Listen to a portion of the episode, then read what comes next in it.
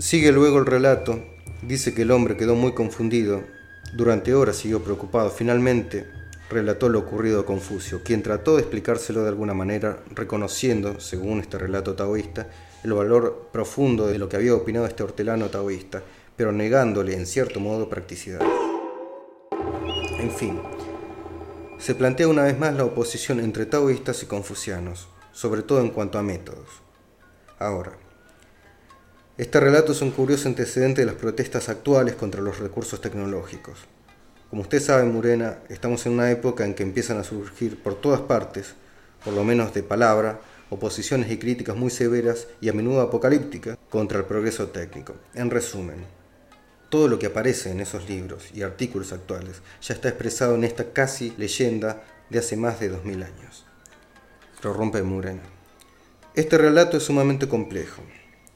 Por un lado está la oposición entre el confucianismo y el taoísmo, que parecería ser la oposición entre dos tipos de criaturas humanas que deben de haber existido desde el principio de los tiempos y que siguen existiendo hasta hoy. Por otra parte, está el debate respecto de la técnica, que es, por lo que vemos, la tentación, la necesidad y la tentación de la técnica parecen ser un constitutivo fundamental de la naturaleza humana. Y finalmente un subtema, que es este, Empuñar la técnica procede de aquellos que desean el dominio del mundo, el poder, el poder político que, naturalmente, es la sede de otro drama, en el sentido de cómo se gobierna éticamente. Es necesario gobernar, pero ¿cómo se gobierna éticamente?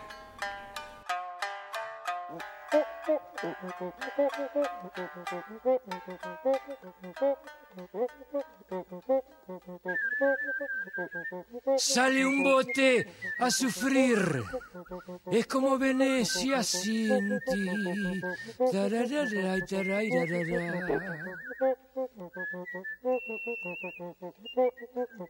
Camalote va flotando, arrastrado sin poder nadar.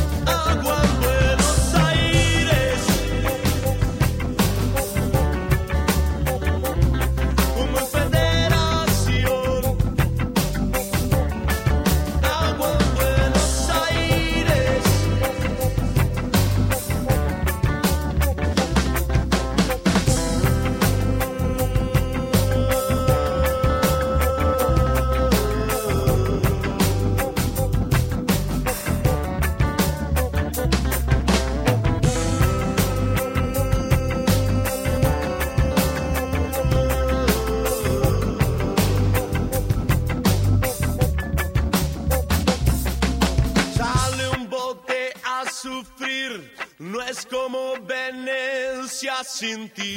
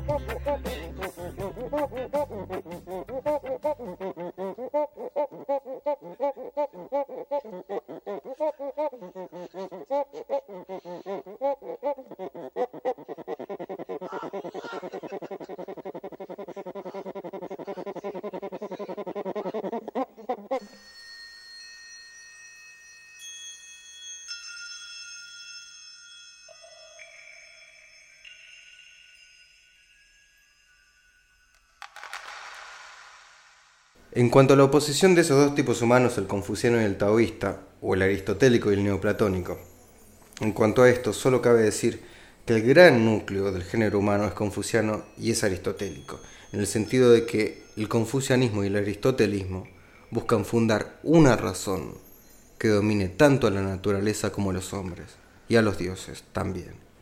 Y esto da a la mayoría de la gente una seguridad respecto del terrible hecho de que la vida es salvaje e imprescindible, cosa que no ocurre con los taoístas, que no quieren dominar la vida en esa forma externa, sino que buscan dominarla yendo hacia el centro, hacia el punto central de la rueda que es el ideal del sabio taoísta, donde el movimiento se termina porque se ha llegado al centro.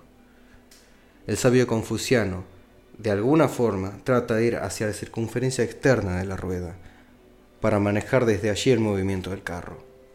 Interrumpe. Es decir, que el confucianismo, como diría un buen taoísta, vive en la ilusión del movimiento, de la rueda. Es decir, ese mismo deseo de dominio sobre la naturaleza crea la ilusión. Ahora, el confuciano se opondría tanto entonces como hoy a su nefasta oposición del progreso, esto es, el progreso que, según los que profesan la religión del progreso, libera de la esclavitud humana del sudor. Continúa Murena. Es en realidad un punto de vista puramente ético, o sea, moral, que pretende luchar contra un principio metafísico, que es el taoísta. Pero de todas maneras déjeme introducir una beta en defensa del confucianismo en este sentido. ¿Qué podemos hacer hoy con el taoísmo en el mundo en que vivimos? Quiero decir, si la necesidad y la tentación de la técnica son un constitutivo de la naturaleza humana, a partir del momento en que tenemos una mano que es supremamente instrumental, el hombre, en cualquier tiempo, ¿cómo es posible encarar la técnica? Yo debo vivir, debo tratar de vivir una vida real en la cual la plenitud de aquello que me ha sido dado se consume, se realice.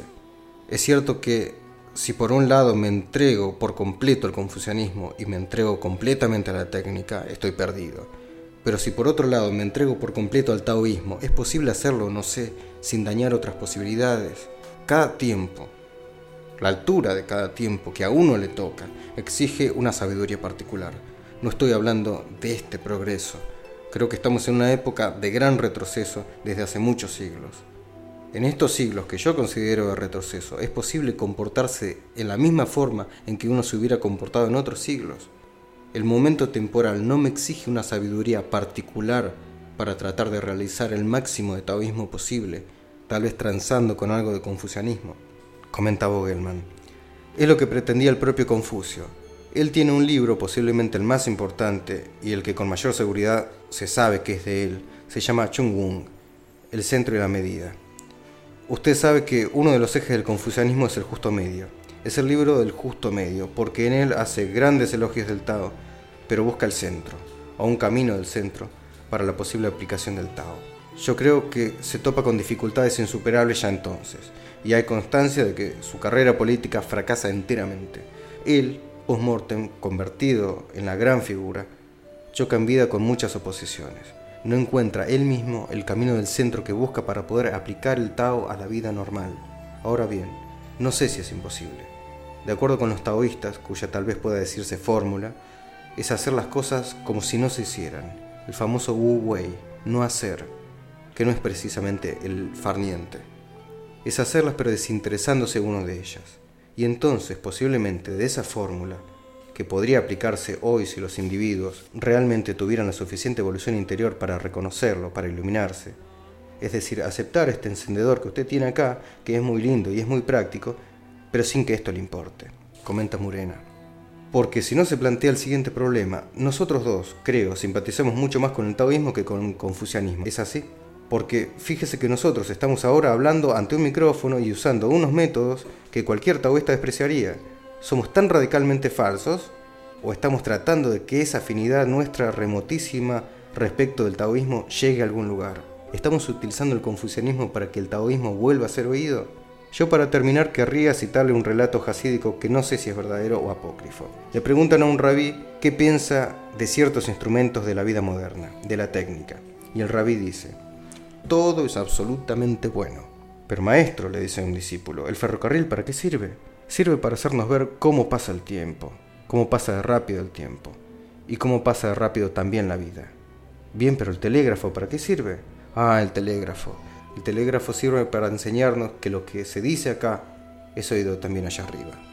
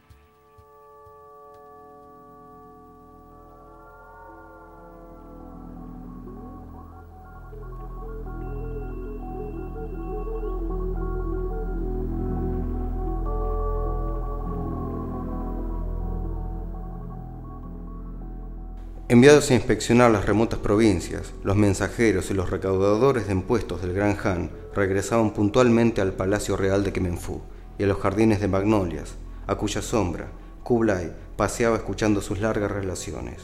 Los embajadores eran persas, sirios, coptos, turcómanos. Es el emperador el extranjero para cada uno de sus súbditos, y solo a través de ojos y oídos extranjeros el imperio podía manifestar su existencia a Kublai en lenguas incomprensibles para el Han. Los mensajeros referían noticias escuchadas en lenguas que les eran incomprensibles.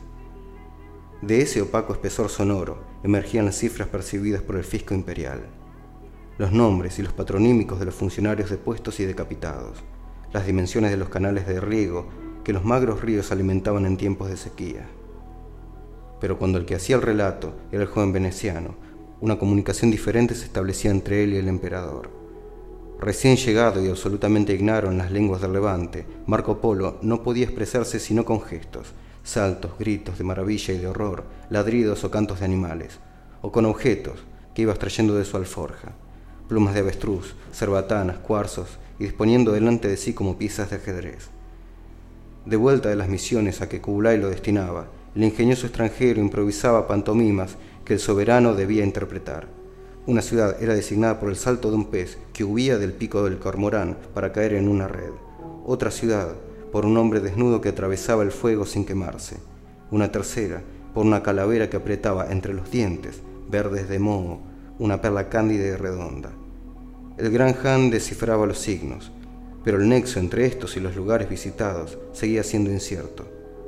No sabía nunca si Marco quería representar una aventura que le había sucedido en el viaje una hazaña del fundador de la ciudad, la profecía de un astrólogo, un acertijo o una charada para indicar su nombre.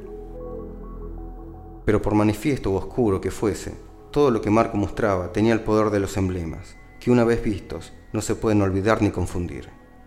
En la mente del Han, el imperio se reflejaba en un desierto de datos frágiles e intercambiables como granos de arena, de los cuales emergían para cada ciudad y provincia las figuras evocadas por los logogrifos del veneciano. Con el sucederse de las estaciones y de las embajadas, Marco se familiarizó con la lengua tártara y con muchos idiomas de naciones y dialectos de tribus. Sus relatos eran ahora los más precisos y minuciosos que el gran Han pudiera desear, y no había cuestión o curiosidad a la que no respondiesen, y sin embargo, toda noticia sobre un lugar remitía la mente del emperador a aquel primer gesto o objeto con el que Marco lo había designado. El nuevo dato recibía un sentido de aquel emblema y al mismo tiempo añadía al emblema un sentido nuevo. Quizá el imperio, pensó Kublai, no es sino un zodíaco de fantasmas de la mente. Un día que conozca todos los emblemas, preguntó a Marco, ¿conseguiría al fin poseer mi imperio? Y respondió el veneciano, Señor, no lo creas. Ese día serás tú mismo emblema entre los emblemas.